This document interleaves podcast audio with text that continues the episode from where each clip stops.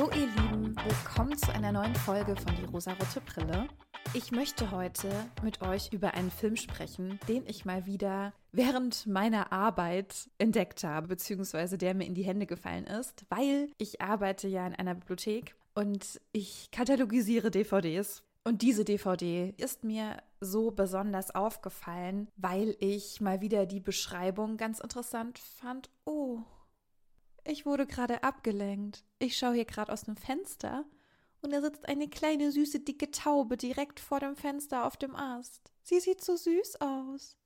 Oh Gott. Okay, Entschuldigung, ich habe mich von süßen Tieren ablenken lassen, wie immer. Das ist meine größte Schwäche, süße Tiere. Also, ich bin über diese DVD gestolpert. Sie ist mir aufgefallen, weil der Beschreibungstext mich neugierig gemacht hat, beziehungsweise auch schon der Untertitel des Films. Der Film heißt Secretary Manchmal muss Liebe wehtun. Und da waren bei mir schon alle Alarmglocken an, weil ich dieser Meinung nicht bin, dass Liebe manchmal wehtun muss. Und daraufhin habe ich mir die Beschreibung durchgelesen und habe gedacht, okay, alles klar, ich muss diesen Film gucken und ich muss im Podcast drüber sprechen. Bevor ich jetzt richtig reinstarte, möchte ich unbedingt eine Triggerwarnung aussprechen. Es geht heute um selbstverletzendes Verhalten, um sexualisierte Gewalt, um Alkoholmissbrauch, also Themen, die euch vielleicht belasten könnten. Wenn ihr darüber nichts hören möchtet, dann skippt diese Folge bitte und wir hören uns in der nächsten Woche wieder. Für alle anderen, passt einfach auf euch auf, genießt es trotzdem mit Vorsicht, denn ich habe irgendwie das Gefühl, das wird heute gar nicht so lustig, wie manche Filmbeschreibungen es vielleicht verlauten lassen. Secretary ist ein Film aus dem Jahr 2002 von Regisseur Steven Shaneberg. Und dieser Film basiert auf einer Kurzgeschichte von Mary Gateskill. Wir haben eine weibliche Protagonistin, das ist Lee. Und wir starten in die Geschichte, indem wir sehen, dass Lee aus einer Klinik entlassen wird. Sie erzählt uns, dass dieser Aufenthalt in der Klinik ihr sehr viel gegeben hat, sehr viel Struktur und sehr viel Positives, was sie da mitnehmen konnte. Sie wurde in die Klinik eingewiesen, ich glaube auch von ihren Eltern, aufgrund von selbstverletzendem Verhalten. Wir erfahren im Laufe der Zeit auch, was der Grund dafür ist, warum sie das tut. Ihr Vater ist Alkoholiker. Wenn er sehr viel getrunken hat, wird er übergriffig gegenüber ihrer Mutter. Und Lee kann dies nicht anders verarbeiten, als sich selbst zu verletzen und mit dieser Handlung den Schmerz rauszulassen, den sie eben spürt.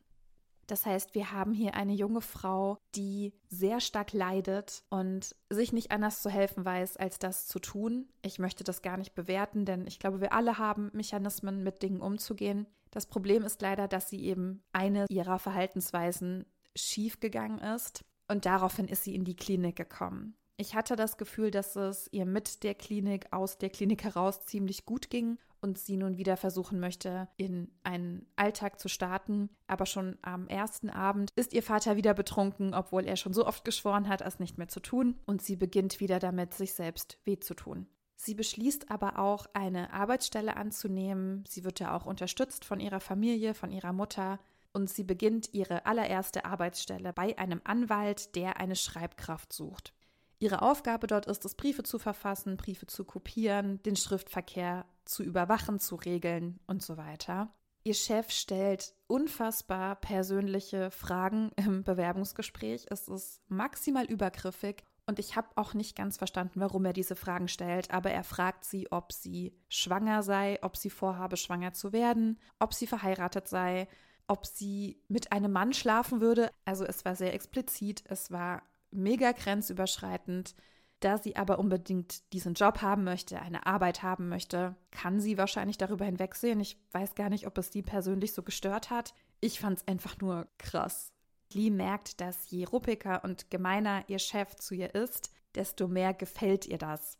Sie fordert es irgendwann auch so ein bisschen mit Tippfehlern heraus und erhofft sich dadurch eine Art Bestrafung, nämlich indem er sie anschreit, indem er wütend ist, auf den Tisch haut Ihr Chef klotzt ihr heimlich auf den Körper, also wenn sie sich bückt, auf ihren Hintern, in den Ausschnitt und so weiter. Und ich fand einfach dieses ganze Setting, wie wir erstmal starten, das ist so die Ausgangslage, sehr seltsam, weil ich natürlich schon wusste, worauf es hinausläuft, weil ich ja den Text und die Filmbeschreibung gelesen hatte. Aber es wirkte nicht so ganz rund, fand ich. Also Wenn man nicht wirklich weiß, wo die Reise hingeht, ist es noch verwirrender, denke ich. Ihr Chef, der übrigens Edward Gray heißt, ich frage mich, ob das ein Zufall ist, dass auch er Mr. Gray heißt. Er jedenfalls bemerkt irgendwann, dass Lee auch während der Arbeitszeit ihrem selbstverletzenden Verhalten nachgehen muss. Er findet Dinge, die sie immer wieder benutzt, um eben diesen Schmerz und diesen Druck rauslassen zu können. Und er befiehlt ihr daraufhin, dass sie sich nie wieder selbst verletzen soll. Und klar, wir wissen es alle, so schnell kann man psychische Erkrankungen heilen. Vielen Dank, Mr. Gray. Hätte das nur irgendwer mal früher zu ihr gesagt, hätte sie das Problem ja nicht. Er verlangt von ihr, dass sie dieses Verhalten lässt und mit diesem Befehl, der von ihm kommt, lässt sie dieses Verhalten auch. Ich kann es mir für ihre Figur auf jeden Fall erklären, warum das so passiert. Deswegen will ich das gar nicht so krass verurteilen. Ich finde einfach seine Herangehensweise daran sehr seltsam. Er als ihr Vorgesetzter hat eigentlich eine Fürsorgepflicht. Er muss auf sie aufpassen und dafür sorgen, dass es ihr gut geht, beziehungsweise wenn er erkennt, meine Mitarbeiterin hat ein Problem, muss er da einfach eine größere Sorge für sie tragen. Und er tut es einfach nicht und befiehlt ihr, einfach damit aufzuhören. Und es funktioniert. Also ich finde einfach diese Art und Weise, wie uns das erzählt wurde, sehr, sehr kritisch. Irgendwann beginnt er dann auch, sie systematisch für teilweise selbst herbeigeführtes Fehlverhalten zu bestrafen, zum Beispiel indem er sie auf den Po schlägt. Das geht immer weiter. Man merkt, dass Lee großes Gefallen daran findet, dass sie das sehr, sehr erregt. Sie muss sich bei KlientInnen entschuldigen für einen Tippfehler in einem Brief. Sie wird von ihm geschlagen für Tippfehler in einem Brief. Er schreibt ihr vor, was und wie viel sie essen darf. All das erregt Lee sehr. Sie masturbiert daraufhin auch und denkt an ihn und an diese Bestrafung. Und ich finde das grundsätzlich auch nicht schlimm oder verwerflich. Und ich kann mir auch vorstellen, dass es Menschen gibt, die das wirklich unfassbar erregt. Und genau daraus besteht ja auch die BDSM-Szene, dass es Menschen gibt, die das sehr, sehr erregt, erniedrigt oder bevormundet zu werden, sich auszuliefern, nicht mehr selber entscheiden zu können. Das hat einen gewissen Reiz und die andere Seite verstehe ich genauso. Jemanden zu dominieren, das hat ja auch einen Reiz. Das Problem, was ich bei diesem Film aber sehe, ist, dass uns diese Beziehung als eine total normale BDSM-Beziehung verkauft wird. Falls es da draußen jemanden gibt, der sich sehr viel besser damit auskennt, könnt ihr mich natürlich korrigieren und mir eure Meinung schildern. Das fände ich sogar ziemlich toll. Was mein Problem bei diesem Film war, ist, dass die beiden niemals darüber sprechen, nie miteinander kommunizieren, sich auch niemals Grenzen aufzeigen. Das heißt, Grenzen sind nicht bekannt. Das heißt, man weiß auch gar nicht, wie weit kann man eigentlich gehen. Sie sagt ihm nie, dass es ihm gefällt. Er sagt ihr nie, dass es ihm gefällt. Beide führen es aber aneinander aus. Das hat mir sehr sauer aufgestoßen weil ja auch diese Beziehung, die sie miteinander haben, nicht auf Augenhöhe ist und auch nie wirklich auf Augenhöhe kommt, habe ich das Gefühl, weil er ist ihr Vorgesetzter. Es gibt schon ein großes Machtgefälle, es gibt eine Person, die sehr viel mehr Macht hat und die andere Person ausnutzen kann und dies dann auch tut. Und weil sie eben nicht darüber sprechen, funktioniert diese Beziehung, wie sie dargestellt wird, in meinen Augen nicht oder sollte so nicht funktionieren, weil sie sehr ungesund und sehr gefährlich aussieht wenn man Gefallen an einem submissiven oder dominanten Verhalten hat, ist das überhaupt kein Thema. Man muss aber trotzdem sagen, das möchte ich und das möchte ich nicht. Edward Gray ist emotional unerreichbar. Er ist sehr, sehr kalt. Er spricht so gut wie nie. Er ist noch nicht mal bewusst böse mit ihr oder missbräuchlich mit ihr, aber er hat einfach gar keine Emotionen. Dieses Verhältnis, was die beiden miteinander haben, in dem sie überhaupt nicht miteinander kommunizieren, wird dann von ihm beendet, weil er in einem Moment, in dem er sie bestraft, hat er einen Orgasmus. Und das ist wohl die Grenzüberschreitung für ihn. Ich weiß es nicht, ich habe es nicht so ganz gecheckt. Er kündigt ihr Arbeitsverhältnis, begründet es natürlich nicht und entzieht sich damit ihrem Verlangen. Lee versucht daraufhin, dieses Verlangen bei anderen Männern auszuleben. Sie macht sich ganz bewusst auf die Suche nach Männern, die eben genau diese Art von Beziehung führen möchten. Das funktioniert aber ganz oft nicht, weil sie der dominante Part bei den Männern ist. Und sie möchte ja nicht der dominante Part sein. Bis dahin auch alles fein. Was aber da der Unterschied ist, die Männer kommunizieren ganz genau, was sie wollen. Es gibt eine Off-Stimme, in der Lee uns erzählt, was sie alles tut für diese Männer und beschreibt es sehr detailliert. Zum Beispiel ich sollte ihn mit faulen Tomaten bewerfen, während er an einem Herd gefesselt ist und das Gas ist an. Sowas zum Beispiel. Es ist sehr explizit, aber da hat jemand sehr genau kommuniziert, was er gut findet und was ihn erregt. Das ist nämlich der Unterschied, was sie mit Edward Grey überhaupt nicht hat. Sie empfindet sehr viel Lust und sehr viel Freude daran, wenn er sehr dominant mit ihr ist und sie bestraft. Aber sie hat ihm das nie so kommuniziert und rein theoretisch muss auch sie Grenzen haben. Ich weiß nicht, wo ihre Grenzen sind. Ich glaube, es ging nie weit genug, aber trotzdem muss das kommuniziert werden. Also ihr wisst ja, Communication is the key. Das Ende des Films ist der Moment, in dem sie zu ihm kommt und ihm ihre Liebe gesteht und ihn bittet, das genauso zu empfinden, beziehungsweise es endlich zu sagen, weil sie sich sicher ist, sie beiden lieben sich doch. Und ich weiß wirklich nicht, wie sie auf diese Idee gekommen ist, warum sie davon ausgeht, das, was ich für ihn empfinde, ist Liebe. Gut, das verstehe ich, weil das sind ihre Gefühle. Aber sie kann gar nicht wissen, was er für sie empfindet, weil er niemals mit ihr spricht. Vielleicht ist es für ihn nur ein Spiel. Vielleicht hat er Frauen und Kinder zu Hause, das weiß sie nicht. Vielleicht ist es eine Affäre. Vielleicht lebt er damit etwas aus, was er woanders nicht ausleben kann. Sie weiß es nicht, aber sie geht davon aus, wenn wir uns jetzt unsere Liebe gestehen, dann können wir für immer glücklich sein. Sie sagt also zu ihm, ich bleibe so lange hier an diesem Tisch sitzen, bis du mich liebst, quasi, oder mir das gestehst, oder wir zusammen sind. Er verschwindet daraufhin und sie bleibt wirklich tagelang an diesem Tisch sitzen. Familie und Freundinnen besuchen sie und scheinbar finden das auch alle ganz normal, weil ihr alle Essen vorbeibringen und Bücher vorbeibringen und sich mit ihr unterhalten, aber niemand findet es irgendwie komisch, dass sie da ewig an diesem Tisch sitzen möchte. Es gibt nur eine einzige Person, die sich richtig Sorgen macht und die sie da auch wegziehen will woraufhin sie sich sehr stark wehrt. Und zwar ist das ein Mann, mit dem sie viele Dates hatte, mit dem sie auch eine Weile sehr, sehr happy und glücklich war, der sie auch heiraten wollte und sie auch erst Ja gesagt hat, obwohl sie das offenbar nicht so empfunden hat. Er ist aber der Einzige, der sieht, dass sie da weg muss, dass das nicht gesund für sie ist. Aber sie bleibt dort sitzen und das Ende ist, dass Edward zu ihr kommt. Offenbar gibt er nach er bringt sie nach Hause, er badet sie wie ein Kind, er kämmt und wäscht ihr die Haare wie bei einem Kind und dann legt er sie hin und dann sind sie zusammen. Und das ist das Ende des Films.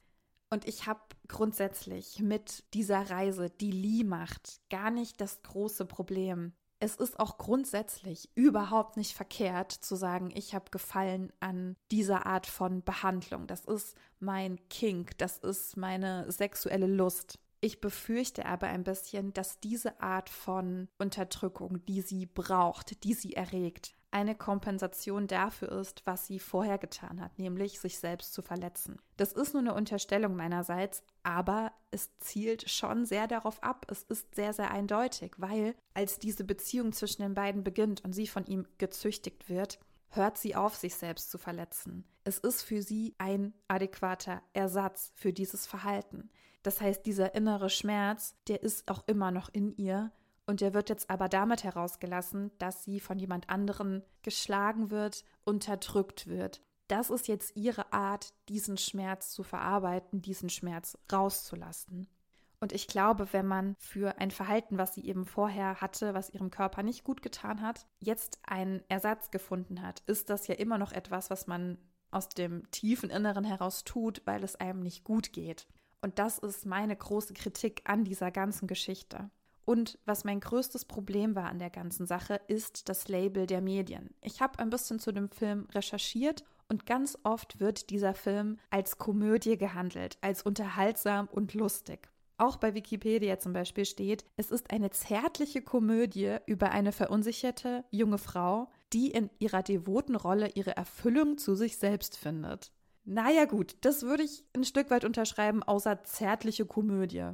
Außerdem steht dort, dass der Regisseur das Schicksal zweier Außenseiter erzählt, wobei ich nicht weiß, inwieweit er, der ein renommierter Anwalt ist, ein Außenseiter sein soll.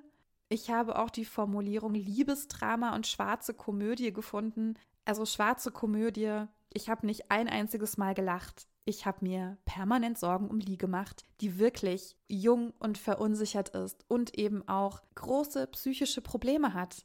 Und ich glaube, dass ihr diese Beziehung nicht so gut getan hat, wie uns das verkauft werden soll. Seine Rolle ist wirklich schwierig. Er ist ein schweigsamer Mann, der sich ja wirklich einfach nur das nimmt, was ihm gerade gefällt. Und es ist auch grundsätzlich nicht schlimm, Gefallen daran zu finden, jemanden zu dominieren. Aber so wie es uns in diesem Film erzählt wurde, irgendwie krass problematisch.